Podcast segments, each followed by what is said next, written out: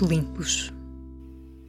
Olá, boa tarde, bem-vindos. Este é o 18º Pratos Limpos. Hoje vamos falar de chocolate e de cacau, porque sem cacau não há chocolate. Uh, e vamos ter connosco duas convidadas um, que, que, são da feitoria do cacau e que nos vão explicar exatamente uh, porque é que sem cacau não há chocolate e como é que se transforma o cacau em chocolate e, enfim, uh, muitas histórias que há à volta deste, deste produto. Antes disso, falamos um bocadinho. Miguel Pires, olá. Olá, Alexandra. Já não nos víamos há. Era o que eu ia dizer, não estamos saudades um do outro porque estivemos juntos há pouco tempo em São Sebastião, os dias do São Sebastião Gastronómica, do Festival uh, de Gastronomia, e era disso que queríamos falar aqui um bocadinho antes uhum. das nossas convidadas perguntarem a nós. Um, estivemos a ver imensas apresentações, imensas uhum. uh, ponências, não é? Como dizem os espanhóis, de vários chefes e ficámos a pensar um bocadinho nesta ideia de, da novidade, da necessidade de novidade, se, se isto é uma espécie de pressão que se coloca sobre os chefes para cada vez que há festivais, e há muitos, então em Espanha há imensos, não é? Aparecerem com coisas novas, uh, isso é forçado uh, e, ou, ou, não, ou desilude uhum. depois o resultado. O que é que tu achas? Olha, há uma, há uma febre sempre muito enorme em relação à novidade. Eu não sei se te acontece contigo, creio que sim mas é muito comum quando um amigo ou quando alguém que tu conheces que sabe que tu trabalhas nesta, nesta área, a primeira coisa que te pergunta em relação ao assunto é o que é que há aí de novo, não é? O novo, nesse caso, é um, é um restaurante, não é? Agora, imagina quando, uh, ou imagine os, no, imagine os nossos ouvintes, ou leitores, ou visualizadores, já não sei muito bem, nunca sei muito bem o nome, o que é quando tu, alguém que está mais ou menos dentro do meio, a novidade, mais do que um novo restaurante, é também o que é que há mesmo de novo na gastronomia. Acho que há uma ânsia, talvez às vezes um pouco também criada por nós jornalistas, ou por quem, uh, por, ou quem se move mais nesta questão da, da, da comunicação, e sempre um bocadinho essa, alguma obsessão em relação à novidade. Eu acho que isso foi também muito alimentado por um período. Eu não gosto de falar do termo período áureo, que agora estamos numa velocidade cruzeira ou o que quer que seja. Nós falámos com, com um dos grandes críticos e jornalistas da Península, não vou agora revelar quem é, que dizia que já não há vanguarda praticamente, ou há um ou dois a fazer vanguarda, mas de facto, quem viveu aquele período áureo, diria eu, da cozinha tecno-emocional ou espanhola, do Ferran Adrià e o que seguiu a seguir, Uh, eram tempos muito. Havia uma competição saudável, creio, e, e uma, uma ânsia enorme pelo conhecimento, pela novidade, pela, pela toda uma parte até tecnológica, eu diria, que depois mudou um pouco de paradigma com a, quando apareceu uma ideia mais naturalista e os nórdicos e uma cozinha, uma cozinha e mesmo dos vinhos, a mesma coisa que estamos às vezes sempre a falar, de reduzir a tecnologia e ir e procurar um bocadinho outra vez as origens da, da, das coisas. Isto é engraçado, tem pouco a ver também com o tema de hoje.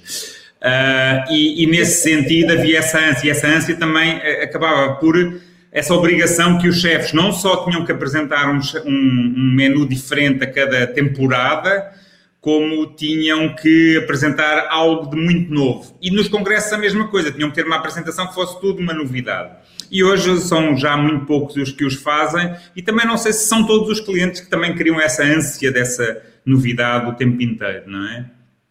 Sim, o, eu estava a pensar, há muita gente, quando tu dizes que de facto as pessoas nos perguntam o que é que há aí de novo, uh, há muita gente que está à espera sempre do novo restaurante, não é? Nem sequer é o novo menu, é sim, o novo sim, restaurante sim. Sim, que anda, anda E depois, quem tem restaurantes uh, há mais tempo e que, enfim, faz um trabalho continuado, mas, mas sem, sem essas novidades permanentes, queixa-se muito, até até se queixa dos jornalistas muitas vezes, que é eh, não nos ligam nenhuma porque nós não estamos sempre a apresentar uma coisa nova. E, ah, pois, pois também. A ideia de estar a fazer o pino para de repente voltar a, a ser notícia, que é uma coisa pois, pois. que muitas vezes não faz muito sentido, não é? E, e nós também assistimos à, àquele debate que tu, tu achaste muito interessante, eu também achei, mas uh, sobre uh, a continuidade de, de projetos antigos, não é? Uh, foi um debate no, no San Sebastián Gastronómica, queres explicar um bocadinho? Uhum. O, uh, curiosamente, assim, estes, estes congressos, não é? Como, como, como sabes e como viste, uh, há sempre imensos debates, há imensas coisas a acontecer, às vezes até mesmo ao mesmo tempo, e nós não, nem sempre conseguimos acompanhar. E eu acho que naquele dia até tivemos sorte, acho que apanhámos esta conversa ou esse debate mais ou menos ao, ao caso. Uh, e, e, achei muito interessante, achei muito interessante, porque há muito, há muito uh, eram três, três uh, proprietários, filhos de filhos ou netos, ou seja, segunda, terceira ou às vezes quarta geração, de restaurantes muito antigos de Espanha, dois de Madrid e um, creio que de uma das cidades do País Basco, agora não, quero, não, estou, não, não me recordo, que até é uma casa de tango, de, sim, flamenco, de tango, ai. E, e, e, e, era muito interessante um bocadinho o, o, trajeto, o trajeto deles, não é? Havia o Alberto Asturianos, que é um restaurante, por acaso, uma personagem que eu conhecia há muitos anos, há uns 20 anos talvez, e que e, tinha, e o pai tinha uma taberna e aquilo foi evoluindo e hoje, obviamente, que tem toda uma componente de vinhos e de comida um pouco mais sofisticada, mas procurou evoluir sem nunca sair da... sem nunca esquecer a origem e a matriz e depois tínhamos a, a, a descendente da uma das, das descendentes da Casa Lúcio, não é? Nova, calculo eu que andasse na casa dos 40, 50, nova, relativamente nova, na casa dos 40, 50, em que o pai era muito engraçado quando ela falou em relação, por exemplo, ao Covid, isto é uma parte, tinham que fechar, e ela, como, como temos que fechar? Nem quando foi a Primeira Guerra, nem a Segunda Guerra fechámos e agora vamos fechar, não vamos fechar nada. O pai estava em negação e, e, e no caso dela, da Casa Lúcio é, é, é, o oposto um bocadinho deste, de, do que este Alberto fala, talvez até porque também tem origens diferentes. A Casa Lúcio é, é, é uma referência, inclusive, é de luxo, ou pelo menos de uma, de uma, uma cozinha mais, não é mais sofisticada, eu diria mais exclusiva, e o outro era mais popular. E ela, o papel dela é precisa, ela diz que é precisamente o oposto do, do, do que o Alberto fala de querer evoluir. Ela é, é o grande desafio dela é conseguir manter as receitas e a forma como elas eram feitas desde o início do restaurante. Acho que ajuda o facto do restaurante não ter 300 anos, ter só talvez 100, porque acho que se tivesse 300 anos devia ser insuportável comer, uh, uh, enfim, algumas dessas comidas dessa altura. Mas achei muito interessante estas duas perspectivas, porque eu sou muito a favor de uma, de uma tradição que evolui, as receitas não são estáticas, a cozinha não, não é estática, um bacalhau à brás não é provavelmente das receitas mais antigas portuguesas, mas não é feito hoje como era feito há 60 hum, anos ou 50 ou uma coisa assim, do mesmo modo que os ovos que havia nessa altura ou a batata não é exatamente a mesma porque a terra onde ela é plantada ou o mar onde o bacalhau se dá também não é o mesmo, ou as tecnologias de salga não são o mesmo. Mas não vou perder mais na maionese. não, eu vou só, só para também partilhar com, com quem nos ouve. Uh, houve algumas coisas interessantes e, e um dos chefes que apresenta sempre novidades e que é muito esperado a sua, a sua, intervenção é sempre muito esperada, que é o Angel León, do Aponiente, uh, apresentou precisamente, não, esse não desiludiu porque trouxe de facto coisas novas e veio apresentar umas azeitonas, que eles chamam umas azeitonas uh, do mar, que é umas, são umas plantas halófitas uh, que, segundo várias pessoas confirmaram, duas pessoas que subiram ao palco confirmaram, sabem mesmo a azeitona.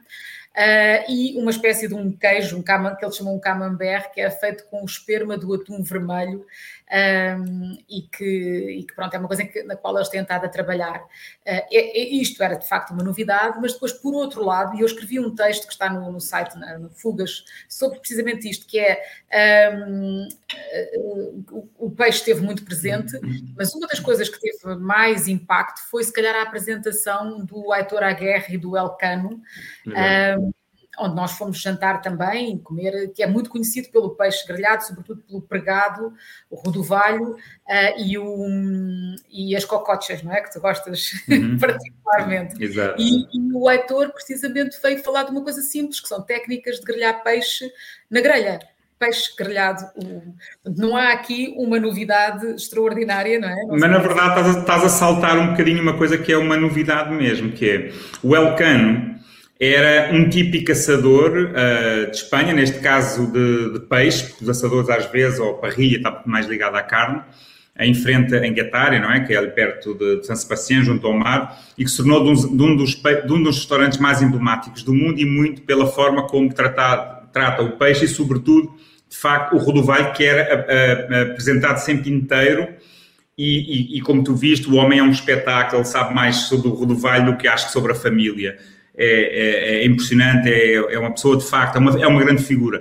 Eu acho, fala-se muito, por exemplo, do assador Echebarri, e eu acho que o Elcano, e é isso que é novidade, vai caminhar nesse sentido e pode até vir a ser mais relevante, não sei, é dizer isto, do que o Echevarri. Porquê? Porque, ao contrário de outros restaurantes que acham que, uh, encontrado o seu métier e o seu, a, a sua grande, uh, aquilo que eles são os, os experts, não é? De assar o peixe, o Elcano, com o Aitor, quer ir mais longe. E contrataram um, um investigador barra chefe, também chefe de cozinha, que estava no Basco Culinary Center, precisamente para lhes dar outra para lhes dar algo que eles, que eles não tinham e que ele acha que é interessante, nomeadamente novos cortes para fazer no peixe e para assar o peixe. Ou seja, em vez de ser aquela postura de nós é que sabemos tudo e nós é que somos os maiores expertos do mundo, é uma postura ao contrário, é como é que nós podemos evoluir da nossa tradição. O Elkan hoje tem uma estrela Michelin, ou seja, eu acho que este, este novo chefe também já não está lá, não, não, não, está lá há mais tempo, não sei se ele é responsável ou não por sofisticar um pouquinho mais a cozinha e ganhar essa estrela, mas é um restaurante que pareceu muito igual àquilo quando eu fui lá há 6, 7 anos. Uh, muito bom, obviamente é, é caro, porque a matéria-prima também é cara aquilo, tudo aquilo, mas é um restaurante hoje em dia também tem uma lista de espera absurda, quer dizer, e é, é, é, é de facto, muito, foi muito interessante a apresentação, porque ele é sempre muito, muito emotivo e muito interessante a falar, mas gostei dessa novidade, mais uma vez, ao, a tal história da, da evolução na tradição. Uh, bem, passamos do, do, do, peixe para o chocolate uh, e, e, e vem-se juntar as nós, a nós as nossas duas convidadas, a Somo Cotuga e a Susana Tavares. Ai, estou Mocusuga, troquei as duas. Foi, Eu prometo que não vou tentar dizer o nome. Não, não, troquei completamente as, as letras. Um, e a Susana Tavares, eh, da Feitoria do Cacau, em Aveiro. Olá. Um, e, e, eu entrava já assim logo na, na, na conversa. Vocês uh, pedem, vou só pedir desculpa porque eu às vezes estava a beber vinho nestes programas e neste caso achei que era bastante a propósito, eh, uma boa desculpa para continuar aqui a comer um chocolate, depois eu posso mostrar o que é, mas pronto. É, pronto, a Tomoco e a Susana têm desde 2015, certo? A feitoria do cacau uh, em Aveiro, e, e, essa é uma história que eu acho que vale a pena mesmo. Já, já contaram muitas vezes, até nomeadamente eu também fiz um texto na altura uh, em que contava, mas eu acho que valia a pena voltar a pedir-vos para, para, para, explicarem o que é que vos levou a criar um espaço para fazer chocolate a partir deste conceito do bean to bar, não é? Do grão até à tablete. Uh, porquê? Porque não apenas simplesmente fazer o chocolate a partir já do, do, do cacau transformado uh, e ir mais atrás no processo. Porquê? Isso é uma longa história, não sei de, de onde é que podemos começar. Um, em 2013, Susana perdeu o emprego de repente e, e estava à procura do novo rumo da vida e queria fazer alguma coisa. Uh, gostava de trabalho manual e para dar felicidade para outras pessoas.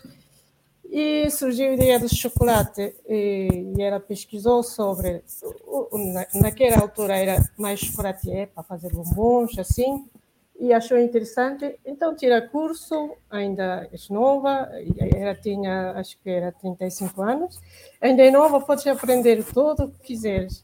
E ela fez a inscrição ao curso do chocolatier na, na escola Ecole Chocolat, uma escola do, da Canadá, um curso online, mas é muito bom curso.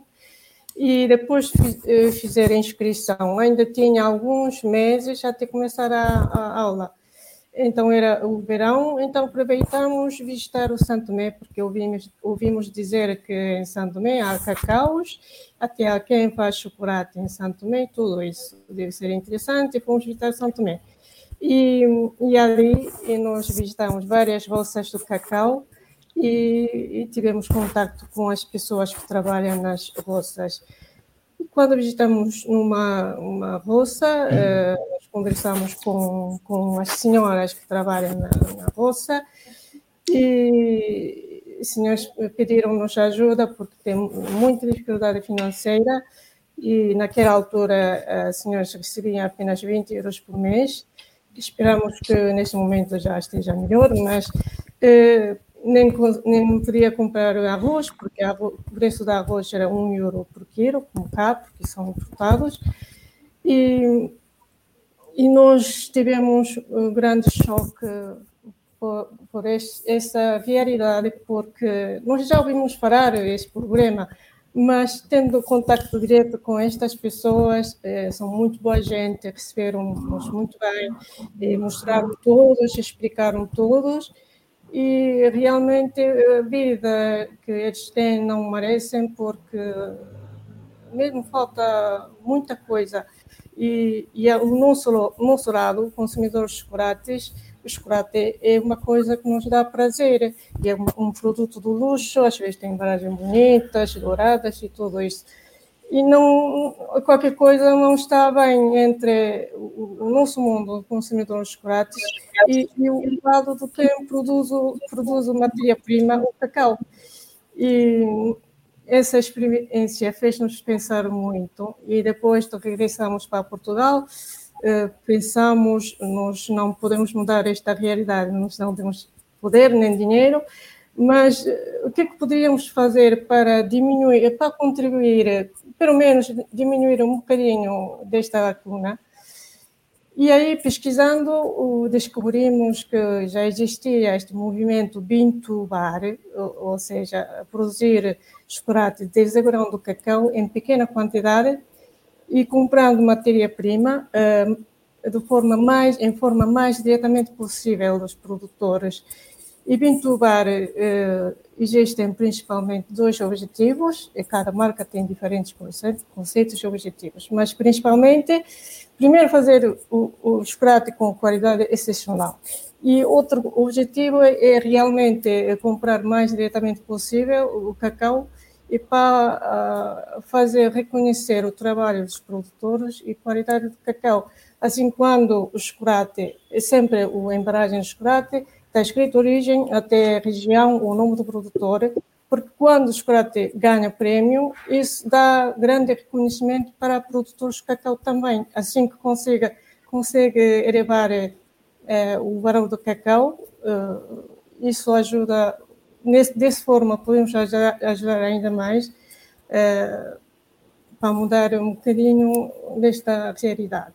E assim e, e só, só interromper um, um, segundo para dizer que vocês ganharam recentemente prémios, precisamente, ou seja, vocês têm vindo a ganhar prémios com o vosso chocolate Sim. e recentemente um, ganharam um, em, em, Londres, foi isso? Sim, uh, nós desde 2017 começamos uh, concorrer a alguns concursos internacionais e com muita sorte conseguimos já ganhar uh, alguns prémios desde o início do portanto de 2017 até este ano 2021 sempre consegui, temos conseguido ganhar alguns prémios e cada vez mais sim. E último mais recentes prémios foram a Academy of Chocolate Awards em Londres e ganhamos oito prémios sim. Alexandra, posso, posso, assim, nós, nós às vezes uh, uh, fechamos um bocadinho também, não é? De, uh, e acho que temos de fazer um bocadinho papel também do, do, do, do, desconhecedor, até porque acho que nenhum de nós é também, nós os dois, é o mega entendido. eu, eu acho que toda esta, esta, esta nova esta à volta do, do, chocolate é também. Eu faço sempre uma associação ao vinho, que é o mais fácil, não é? Quando nós temos uma cultura muito forte vinho, passar para o café, para o cacau, uh, primeiro até para o azeite, a seguir ao, ao, vinho, talvez, foi todas essas coisas que afinal o azeite não é aquele commodity que nós vamos ali buscar ao lado e o chocolate afinal não é também aquela barra de supermercado. Eu acho que era um bocadinho importante. Às vezes as pessoas, uh, quando falam tipo num bom chocolate, fala-se naquele chocolate um bocadinho mais caro que se encontra uh, no, no, no, supermercado, Lindt ou uma coisa assim do género. Eu acho que às vezes para as pessoas aquilo é o máximo do que pode já haver de um, de um, de um chocolate. Eu acho que era importante, tendo uh, estas duas pessoas aqui, que estão a fazer este trabalho, uh, me parece incrível, um bocadinho o que é que distingue uma barra dessas, mesmo a melhor barra de, de chocolate do supermercado, é, é mais fácil mostrá-la assim, de uma destas barras que nós estamos a falar, que vocês uh, uh, fabricam a partir do, do, do, grão. O que é que uma leva e outra não leva? Calculo que para guardar, para estar mais tempo, tinha que levar a conservante, enfim. Gostaria de me explicasse um bocadinho essas, essas grandes eh, diferenças. Susana. Sim, uh, eu acho que a, a, primeira grande diferença começa no o cuidado que temos em selecionar possível. Uh, isso não acontece no, no chocolate industrial. Um, e naturalmente o, custo também é substancialmente diferente.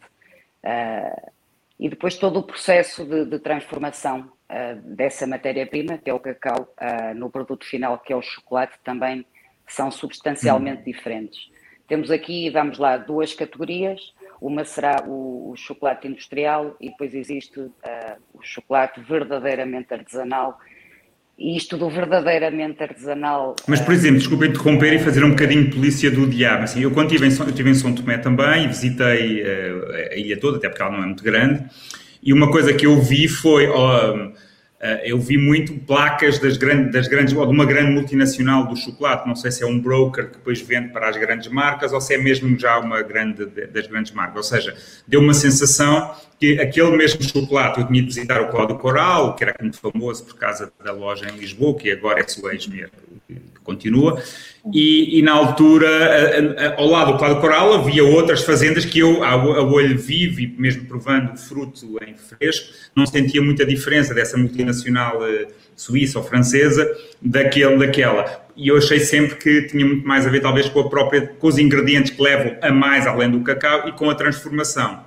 Mas não é só isso, tem a ver também só com a forma como é o, o próprio cacau. É isso? Mais produtivo, menos produtivo, a qualidade? Uh, Santo Tomé, Santo Tomé é um caso, uh, se calhar, específico. Uh, estamos a falar de uma ilha muito pequena, uhum. em que não, não existe assim tanta variedade de, na genética do cacau, porque as árvores, mesmo sendo genéticas diferentes, elas uhum. cruzam entre si Portanto, é muito difícil controlar a, a, a pureza genética de um determinado clone numa ilha tão pequena. E, e, em Santo Tomé, quando nós visitamos Santo Tomé, uh, realmente a maior parte das roças de cacau estavam a ser geridas por, por, por empresas ou suíças ou belgas uh, na, na, produção de, de, do cacau. A, fermentação seria feita em conjunto, portanto, quando temos o mesmo, o mesmo cacau geneticamente falando, quando temos a mesma fermentação, naturalmente também não vamos ter grandes diferenças uhum. no produto final. É claro que o chocolate industrial uh, adiciona outros ingredientes que nós não utilizamos, uh, nomeadamente lecitina. E a alcalinização do cacau é que faz muita diferença no sabor. É? Desculpe, não percebi. É, Indústria, o.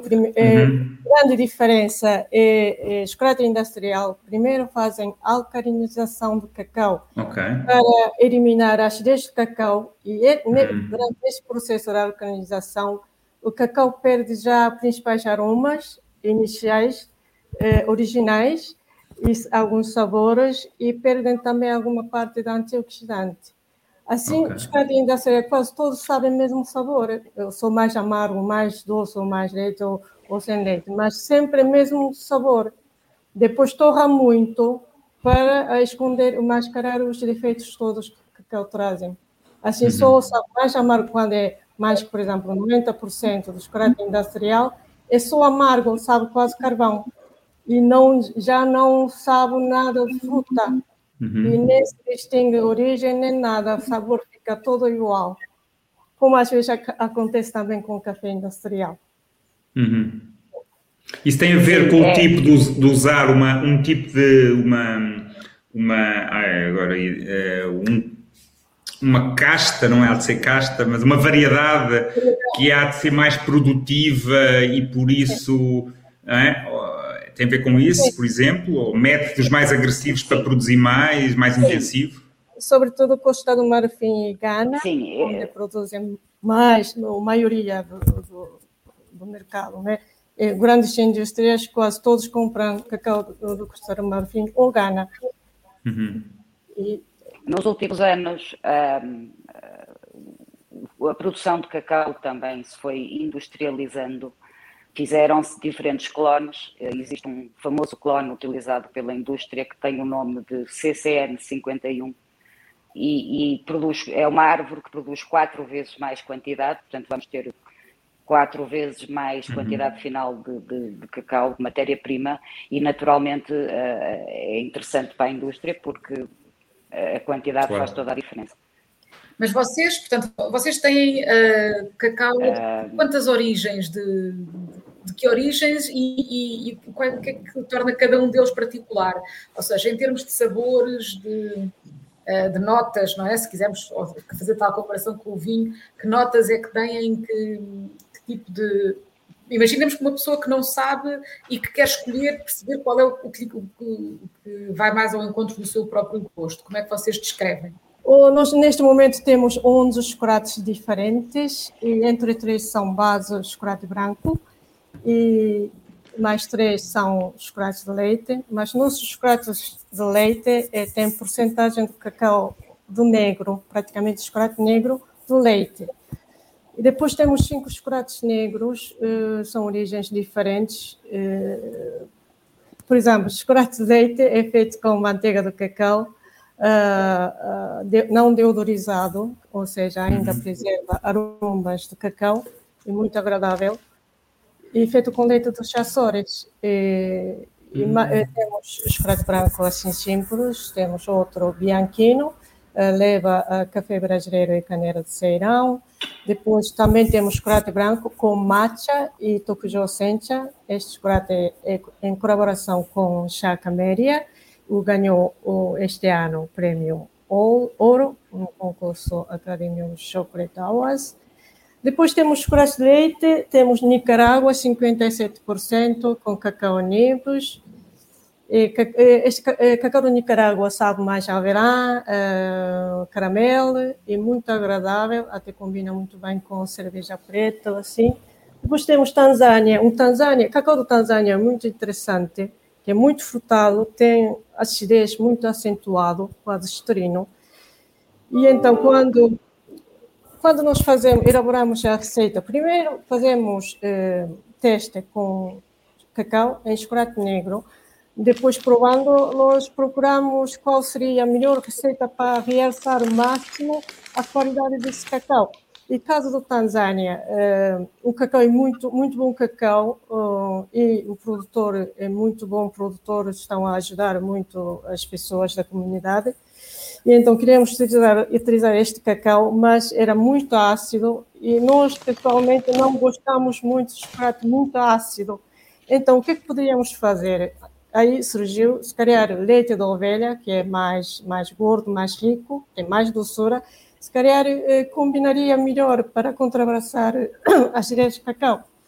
E, portanto, fizemos chocolate de leite, mas cacau já é 60%, é praticamente negro, e adicionamos leite de ovelha. E é muito, teve muito sucesso e, por acaso, o chocolate mais premiado que nós temos.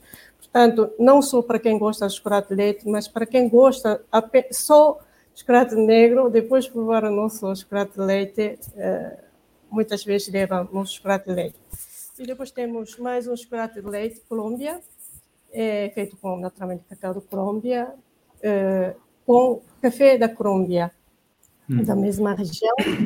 Esse café é torrado, escolhido e torrado, o Diogo Amorim, que é, neste momento tem marca Sense Coffee, e, portanto, a qualidade do café também muito boa. E, também para quem gosta do café, tem muito sucesso. Depois, o chocolate negro, temos, eh, portanto, diferentes origens e diferentes porcentagens. E Santo Tomé, 72%, leva fruto saudável, porque cacau do Santo Tomé é mais simples, mais rústicos, não é tão complexo como o cacau das outras origens que nós utilizamos. Então, os, uh, adicionamos um bocadinho de fruto saudável, porque nós estamos em Aveiro, Uhum. É, então, deu um equilíbrio muito interessante e o que vendemos mais é, por acaso, este Santo Mé com fruto sal. Depois temos Peru Maranhão, é 72%. Este cacau é muito especial, é, que é, está mesmo na fronteira, num, num é, vale Maranhão, uma altitude mais que mil metros, É, normalmente nessa, nessa altitude já não crescem cacaueiros, mas por acaso uh, em 2009, acho eu, dois americanos estavam a explorar nessa zona, encontraram dois cacaueiros, alguns cacaueiros, e levaram uh, esse cacau para fazer teste ADN, para ver de onde veio este cacau.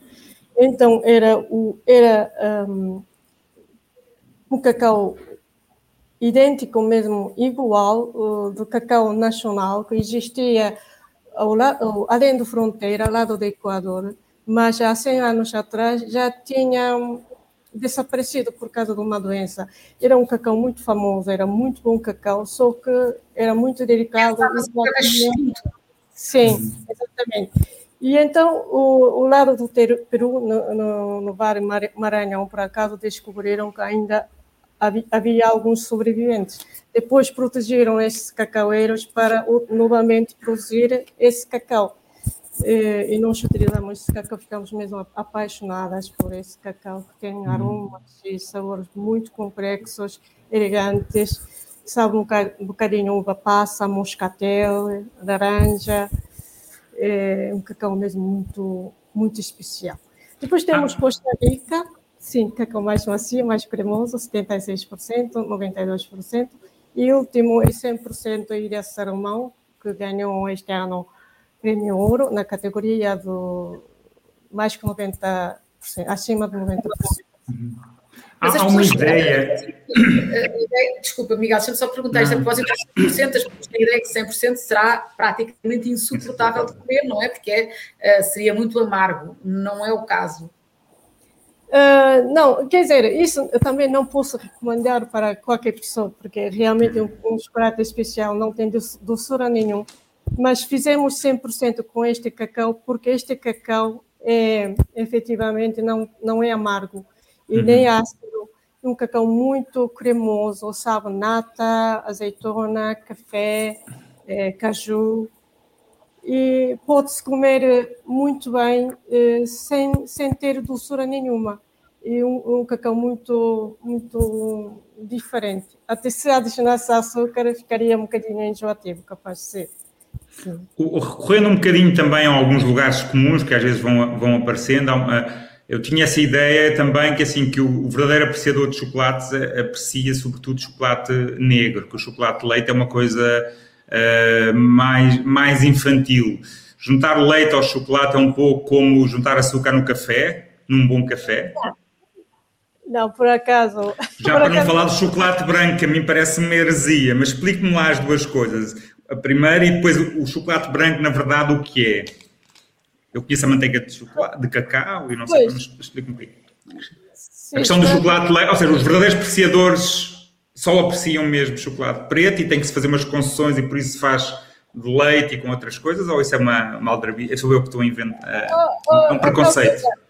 Quando é chocolate, por exemplo, chocolate de leite industrial, realmente não sabe nada de cacau, sou mesmo muito doce, leite, cacau quase nada, só cor. Nesse sentido, quem aprecia cacau talvez escolha ne é, negro, mas depende do chocolate de leite. Por exemplo, no chocolate de leite, como, como já, já disse, é praticamente negro, sabe muito cacau, sem ser uhum. muito doce. Por acaso, nós uh, gostamos muito, até gostamos mais de leite do que, que negro, para comer, né? Para comer. Uhum.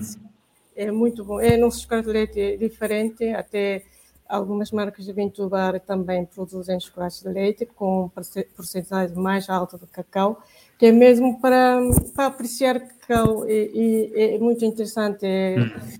apreciar essa combinação até com leite. Nós, no nosso caso, temos com leite de ovelha, mas alguns produtores fazem com leite de cabra ou leites vegetais, como caju ou aveia. É muito interessante. Sim. Mas fazem com já agora leite pasteurizado ou não? Tem que ser, não é? Ou não? Pois, tem que ser leite em pó. O leite é leite. Ah, em pó, claro. Sim. Claro, ok, ok. Porque no chocolate Sim, a, a base do, do chocolate a base do chocolate é gordura, portanto, qualquer ingrediente que se coloque numa tablet tem que ser em pó. Tem que ter isso em consideração. Terá que ter muito pouca percentagem de umidade porque não combinam. E a água desliga, não é? A água, tudo que seja mais, com mais água não liga, é isso? É, pois, o chocolate não, não contém quase praticamente não vai, água. Não liga, não. É, e o chocolate branco?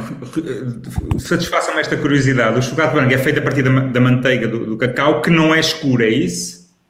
Uh, uh, o, o, chocolate branco é feito efetivamente a partir da manteiga do cacau e a manteiga de cacau é extraída do fruto do cacau em grão. Uh, é feita a moagem do cacau em grão, é feita a prensagem desse, desse licor de cacau uh, e, e, a gordura sai quase como, como se fosse o azeite a ser extraído da, da azeitona. Uh, é uma boa, não é uma gordura má, uh, e é um, dos, é um ingrediente, ou deveria ser sempre o ingrediente principal do chocolate uhum. de leite. O, o, outro ingrediente é o leite em pó, uh, e o terceiro ingrediente é o açúcar.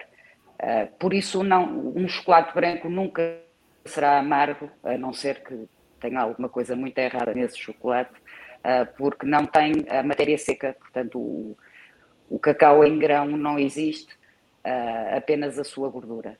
Um, existem diferentes tipos de, de, manteigas de cacau, a Tomoco falou há pouco da manteiga deodorizada ou não deodorizada.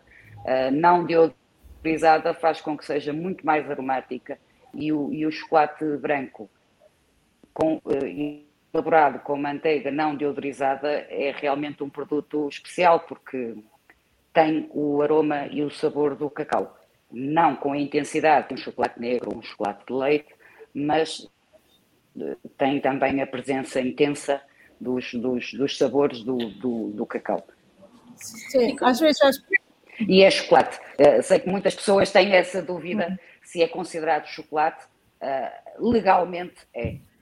É, como é que vocês aconselham as pessoas a, a, entrar neste mundo e a perceber de facto essas diferenças de sabores, etc? Como é que uma pessoa que conheça pouco ou que esteja habituada ao chocolate industrial pode começar a, a perceber essas subtilezas? De que forma é que caminharia dentro desse universo, por exemplo, dos vossos chocolates? Isso é, é, muito fácil. Quando se prova, por exemplo, chocolate Vintubar chocolate industrial, qualquer chocolate que vendem no supermercado, mesmo que seja gourmet ou não sei o quê, provar ao mesmo tempo. A diferença é mesmo.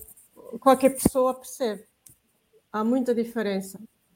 E agora, por causa do Covid, nós já não temos amostras disponíveis, mas antes tínhamos amostras disponíveis de todos os chocolates. Quem visitava a nossa loja poderia provar todos. E aí é mais fácil, nós podemos explicar, mas é mais fácil provar assim que se nota logo a diferença. Por exemplo, chocolate branco, muita gente diz, ah, eu não gosto de chocolate branco porque é muito doce enjoativo, não sei o quê, mas no chocolate, de, chocolate branco não é nada enjoativo, porque chocolate branco industrial, industrial às vezes leva outro tipo de gordura, não só de manteiga de cacau, que é muito cara, e, e, e tem muito açúcar, assim torna-se um chocolate branco muito enjoativo, muito doce, e, e, muita gente não, não gosta. Mas no chocolate, leite, uh, chocolate branco, só se provando, percebe-se que é, é chocolate branco, uh, por acaso, é diferente, não é enjoativo, mesmo bom. E, e, eu queria também, só voltando um bocadinho é, atrás. Por isso, se calhar, o, o melhor conselho. Sim. Eu ia dizer que, se calhar, o melhor conselho para começar a, a, perceber estas diferenças entre os tipos de chocolate, o melhor conselho que podemos dar é provarem ah, porque aí é, fica claro para qualquer pessoa. Depois, se quisermos então explorar essa, existem informações atualmente uh, que, que, que, que, podem fazer e, e, também para entrar um bocadinho mais uh, neste mundo do, do chocolate uh, Vintubar. Uh, e o, só para voltar um bocadinho atrás, para precisamente ao conceito do bean to bar, vocês, o chocolate chega-vos, ou seja, o cacau, chega-vos à feitoria do cacau, chega a Aveiro, em que, em que momento do processo? E o que é que vocês fazem? Qual é o trabalho depois da Susana uh, a partir daí? Uh, bom, a primeira etapa é conseguir trazer os sacos de cacau para dentro das nossas instalações. Uh, o processo seguinte é a escolha do cacau. Nós fazemos a escolha manual dos grãos de cacau, um, porque uh, visualmente já se conseguem perceber uh, grãos defeituosos ou que não estão bem fermentados, uh, ou até pequenos restos de, de, do interior de, do, das cápsulas que albergam os diferentes cacaus. Pode trazer alguns, eles chamam debris, detritos, que têm que ser retirados. Essa é a primeira fase, é a escolha do cacau. a segunda fase é a torra. Nós temos uma torra especificamente elaborada para cada tipo de cacau que utilizamos, porque são efetivamente todos diferentes, e, e a torra é dedicada, a curva da torragem uh, tem que ser mesmo dedicada para cada tipo de cacau. É o processo que se calhar vai ter mais influência uh, no, no, sabor final do chocolate.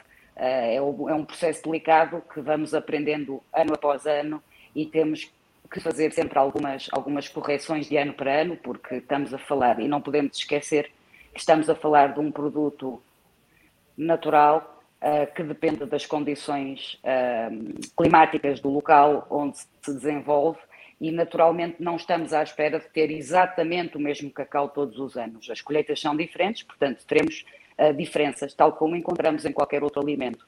nunca é exatamente igual. Uh, e isso também, depois entra aí muito do meu trabalho, é adequar uh, a torra uh, a cada colheita ou a cada, a cada lote de cacau que nos chega. depois de ser feita a torra, entra um processo que é a separação da casca, porque o grão de cacau tem uma casca fina que tem que ser separada. não convém que, que, que se insira depois no produto final, uh, tendo em conta a textura uh, e depois então da separação da casca temos aquilo que chamamos de nibs de cacau. Aqui estamos a ver a, a separação da, da casca, é feita por, por ar, portanto a casca é mais leve e, e acaba por sair. E depois da separação da casca temos a moagem e já dos pequenos pedacinhos de cacau que se chamam nibs. e a moagem no nosso caso é feita em modo pedra, uh, lentamente, uh, no mínimo 48 horas, um, ao mesmo tempo que vamos adicionando os restantes ingredientes da receita. Uh, o açúcar, a manteiga de cacau, caso decidamos fazer uma, uma receita com, com manteiga de cacau ou, ou leite, no caso chocolates leite.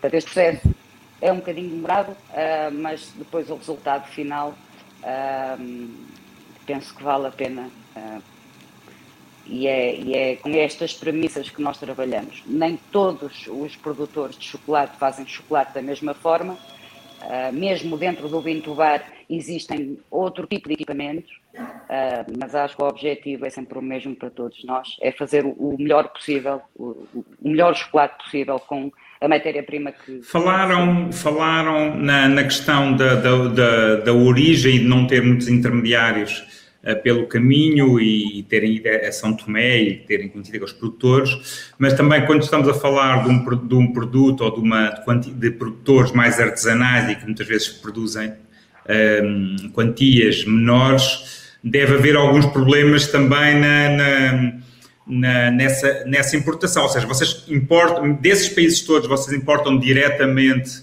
dos, dos produtores ou há aquilo que se chama às vezes nos queijos o affineur, não é? que aquela pessoa que compra queijo de várias proveniências e ele próprio acaba por tratá-los e depois comercializa. Como é que faz? Existe um broker também artesanal de, de cafés artesanais, de chocolates artesanais, de, de grãos artesanais ou é direto o produtor?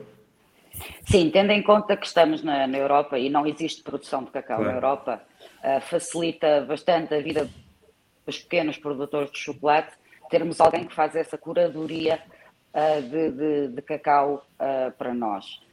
Apesar de todas as informações e tudo aquilo que é necessário, desde o produtor até, até à, altura da colheita, o, o, o, ano e o mês da colheita, nós temos até contacto direto com o produtor, mas não é necessariamente viável estarmos nós a fazer a importação de uma quantidade pequena de, uhum. de, cacau. Daí que existem os brokers que trabalham com, com specialty cacau, e que já estão uh, bem implementados também na Europa. Existem bastantes produtores de vinho tubar uhum. europeus uh, e é a forma mais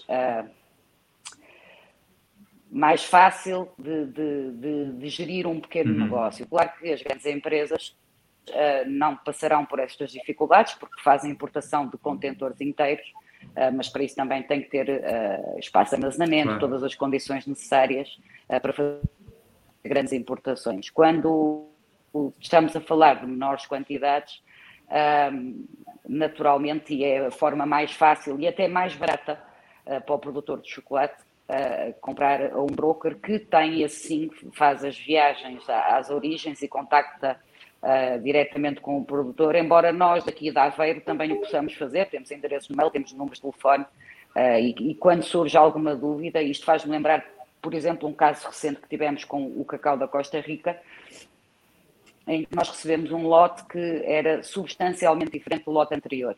Uh, e não era a diferença de colheita para colheita, era efetivamente muito diferente. E aí entramos em contato direto com o produtor para tentar perceber o que é que poderia ter acontecido, porque não estávamos a conseguir ter os mesmos resultados, nomeadamente no nosso chocolate de 92%, em que o cacau é bastante destacado, tendo em conta a receita. Uh, e, percebemos que realmente havia ali uh, um produto que era diferente da mesma zona mas diferente, uh, e, por isso só mesmo este nosso contacto direto com o produtor é que nos permitiu saber que não estávamos a fazer nada de errado, uh, que, que, isso tinha a ver efetiva, apesar do aspecto ser igual, o, o aspecto físico do grão de cacau ser igual ao anterior, estávamos a falar de um outro tipo de cacau da mesma zona do, do país, da Costa Rica, uh, mas uh, com características diferentes. Portanto, é importante, apesar de não o fazermos diretamente com o produtor, é muito importante ter este contato direto com uhum. o produtor. Sim. Isso funciona Vocês... com toda a transparência, sim. Quando Até nós falamos. Peço desculpa, estou Diga, diga. Ah, quando nós, sim nós falámos eh, da outra vez, eh, eh, vocês disseram que precisamente uma das coisas que vos tinha ajudado muito tinha sido esse contacto entre quem já na Europa, até nos Estados Unidos, estava a trabalhar neste modelo Bean to Bar e que havia uma comunidade crescente. O que eu queria saber era se, essa, se continua a crescer, não é? Nós já falámos há uns anos, quer dizer, se continua a aumentar o número de, de pessoas a fazer chocolate assim e se isso está a ter efeitos de facto positivos em relação aos produtores nos, nos diferentes países se consegue realmente um, uma, enfim, um negócio mais justo. Penso que sim, penso que sim. Há cada vez mais marcas de Bintubar e cada vez mais tal, brokers com, trabalham com mesmo princípio que nosso, nossa, a nossa ética, eh, partilham todas as informações desde produtores, como é, quem é que produz, de onde vem cacau, e quanto é que até recebem por, por quilo de cacau, e todo, tudo isso está todo partilhado, informações partilhadas com uhum. toda a transparência. E até em Portugal também, nós fomos a primeira marca Vintubar, mas agora já existem mais algumas marcas que trabalham uh, desta forma. Uhum. E, naturalmente, uh, venda dos cacaus, cacau fino, uh, chama-se chama cacau fino, cacau tem mesmo caráter superior, um, acho que tem, tem crescido bastante um, as vendas. Mesmo em Portugal, ou seja, isso que eu ia perguntar, se é, é uma paixão ou é, ou é um negócio já? Um negócio, quer dizer, não estou a dizer se são ricas ou não a fazer isso, mas é uma coisa que se conseguem sustentar a partir deste negócio ou tem que fazer, ou tem outras, tem que fazer outras coisas também? nosso primeiro objetivo quando iniciamos era conseguirmos viver do nosso trabalho a fazer chocolate e que nem sempre era possível dedicarmos a 100% ah, ao fabrico de chocolate.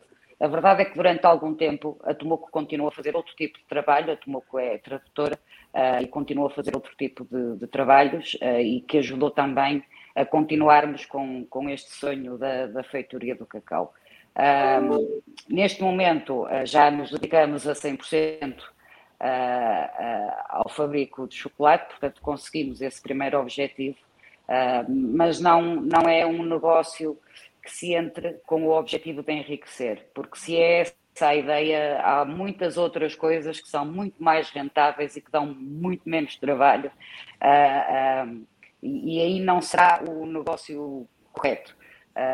acho que para fazer chocolate tem mesmo que se ter muita, muita, muita resistência, muita paixão. E só dessa forma realmente faz sentido para ganhar dinheiro para os negócios. Conseguimos uh, viver do nosso trabalho, mas, mas ainda continuamos com o mesmo carro desde que começamos, portanto, uh, não é uh, se calhar o, o, negócio mais, mais rentável. Bem enriquecido, pronto. Um, entretanto, nós estamos mesmo a, a chegar aqui à, à, parte da nossa, da nossa rubrica final, das nossas uh, sugestões, uh, por isso uh, não se vão embora, vamos continuar a falar de chocolate na rubrica Hoje há, amanhã não sabemos.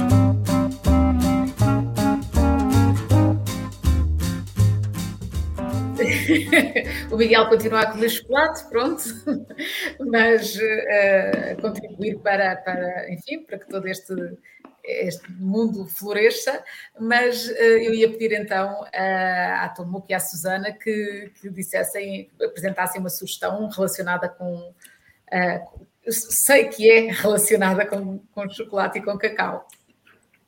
Sim, nós sugeríamos para quem quer conhecer ainda mais ou quer descobrir o mundo do cacau e chocolate, é visitar o museu da Chocolate Story em Vila Nova de Gaia. Esse museu faz parte do World of Wine, onde existem sete museus temáticos e 12 restaurantes e bares e cafés. E este museu, o dos chocolates, chama-se The Chocolate Story, é bastante grande e explica tudo desde a origem, desde cacaueiros, como é que é, como é que fazem a fermentação do cacau, como é que fazem a secagem e, e depois, naturalmente, transformação do cacau e produzir o chocolate. Inclusivamente, eles têm fábrica de chocolate dentro do museu e os visitantes podem observar o processo de produção, desde o grão do cacau até a, a ou bombons também eles fazem marca de chocolates chama-se 2020, até ganharam alguns prémios internacionais este ano, e fazem muito bons chocolates também. E as, os visitantes podem conhecer eh, desde histórias e tradição de chocolate, desde cacaueiros e grão de cacau, depois e como é que se faz chocolates, naturalmente podem provar até comprar os chocolates. E também organizam workshop de provas e formação sobre chocolates e tudo isso. Portanto, para quem quer conhecer uh, chocolate ou quem aprecia chocolate, acho que achamos que é um, um espaço que deveria visitar e sugerimos, sim. Fantástico. E tu, Miguel, continuas a comer? Consegues ainda falar? É que é, é muito viciante, é muito. Primeiro são estes chocolates mais, mais puros e até sempre ir provar mais para ir buscar mais uma nota e, e quando damos por nós, sei lá, eu, eu não como à noite, por exemplo, porque eu não sei se é um mito urbano ou não, mas eu de facto várias coisas me tiram o sono e o chocolate muito puro é daquelas que eu acho que me tira mesmo o sono. Mas pronto, então agora estou aqui a deliciar-me, e... mas isso é para eu partir para a minha sugestão ou, ou, ou deixamos a Sue falar dela? É? Então, isto vinha a propósito também, acho que também teve um bocadinho na origem deste, fazermos este, este, este programa, uh, de, uma, de uma, um e-mail que eu recebi aqui há, um, há uns meses a convidarem para participar numa, num, num workshop ou fazer uma visita de, uh, que se chamava The, The Cacau Club. Uh, e depois eu, não, eu muito mal educado, não respondi esse e-mail e, e mesmo assim, passados uns dias, chega uma, chegou-me uma caixa chega-me uma caixa com chocolates e imensa informação e eu fiquei fascinado, preparei uma série de coisas para fazer uns Instagrams e isso que nunca fiz. E hoje, hoje mandei um e-mail uh, à autora, uh, que tinha-me mandado ainda por cima uma carta também muito simpática, a pedir desculpa por isso tudo e a dizer assim: olha, não sei se é para compensar ou não, mas eu vou recomendar hoje uh, no programa.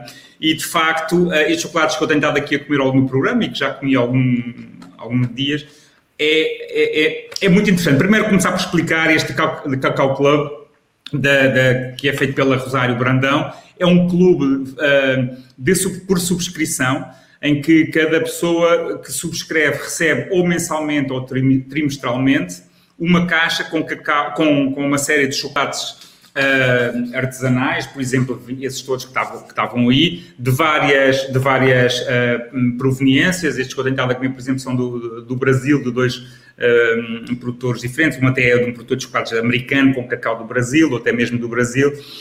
E, e, e, no fundo é um bocadinho essa ideia que nós temos muito do vinho e dos clubes de vinho, não é? De ter, de ter, de poder provar coisas diferentes de várias proveniências e haver esse entusiasmo e troca de informações e podê-lo fazer uh, com, alguma, com alguma regularidade. O site, eu não sei se, se a Ana Isabel teve hipótese de colocar aí o site ao vivo, uh, que eu tinha mandado o link, mas chama-se decacauclub.com. Ele está todo em inglês, aliás, eu fiquei naquela dúvida se era mesmo português ou não, até uh, confirmei com a autora e ela diz que sim, que é só para, ela quis foi dar mais protagonismo ao chocolate do que a ela mesmo.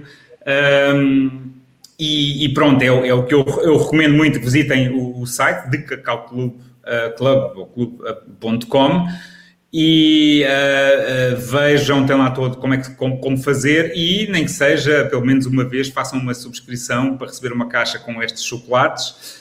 não se esqueçam, estão a falar, de um, estão, é um produto artesanal, é um, é um, produto muito único, obviamente não é a mesma coisa que, que comprar uma caixa de chocolates no supermercado. Uh, mas a satisfação também calculo que não tenha nada, não tenha nada a ver, é, é, é muito superior e eu, eu, posso comprovar é, que são, pelo menos os que eu provei até agora, são incríveis mesmo.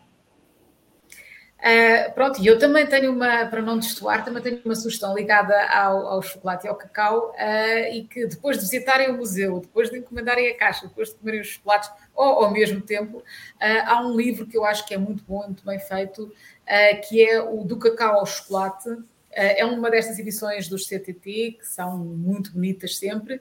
É um, é um livro da, da Fátima Moura, com fotografias do Mário Cerdeira, um, e conta a história, explica, enfim, tem, tem grandes uh, explicações sobre o que é o chocolate, o que é o cacau, a transformação, uh, e depois as origens. Tem, tem uma parte muito interessante sobre as origens, sobre Uh, o, o, cacau do Brasil, a chegada à África, como é que começa a desenvolver-se depois em África, a produção de cacau, enfim, uh, tem um lado histórico muito, muito bem feito uh, e é muito interessante. Eu acho que dá, um, dá um, uma visão muito completa de toda a história do cacau no mundo.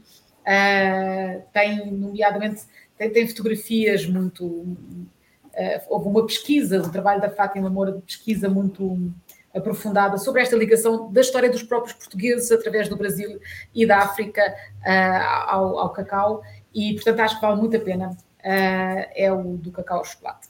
Pronto, é a minha sugestão. E, claro, não, não, não, é absolutamente imprescindível conhecerem os, os chocolates da feitoria do cacau. Portanto, uhum. se forem a Aveiro, penso que uh, podem ir à loja diretamente, uh, certo? Uh, se não, eles encontram-se em lojas por todo o país, como é que, como é, que é? Sim, eh, tem, tem, tem, vários pontos de venda eh, em Portugal, acho que 45 lojas que vendem nosso chocolate. Também temos loja online, se procurassem no nosso site www.feitoriadocacau.com, também podem fazer encomenda online e nós enviamos uhum. chocolates. E nós vamos pôr essas informações todas no, no, no, na, no vídeo, neste, neste programa que vai ficar disponível na no, no YouTube e que, norma, e que vamos deixar essa, o, o, os endereços de todas estas sugestões que estamos a fazer e, obviamente, também do Feitoria Cacau. Obrigada. Pronto, uh, Susana, muito obrigada por terem estado connosco. Uh, Está-se a aproximar o Natal, portanto, eu acho que este tema do chocolate é, é, era, era o tema certo para, para este uh, 18 Pratos Limpos. Foi um prazer muito grande. Obrigada.